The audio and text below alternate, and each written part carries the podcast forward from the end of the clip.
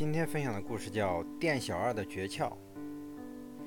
明朝初年，中国北方女真蒙古骑兵时常骚扰大明边境。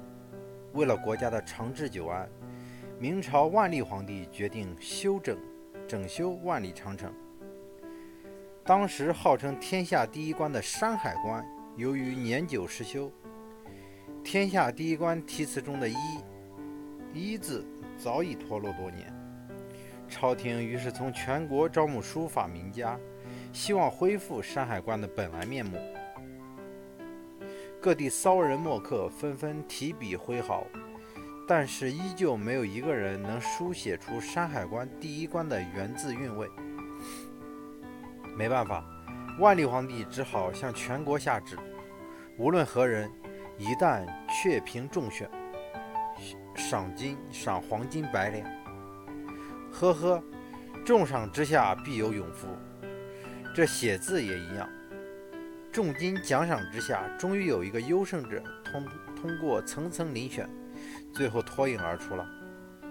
他这一字临摹的确实惟妙惟肖，不是一流书法家还难辨真伪，让人着实叹为观止。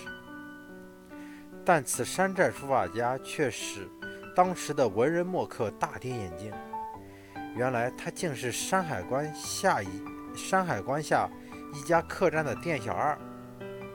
万历皇帝听说此事后，也感到十分惊异，传旨召见店小二：“你倒讲讲，为什么你能写出如此逼真的一字啊？”店小二诚惶诚恐，不住搓着双手说。我每天早上拿着抹布弯腰清理桌子上的污垢时，视角正好对着天下第一关的一字，于是我便不由自主地拿抹布当作笔，照着山海关上的一字的样，天天看，天天擦，天天写。天长日久，这一字便烂熟于胸，用笔一挥，就写得和山海关的一字一个样了。万历皇帝听后笑着说。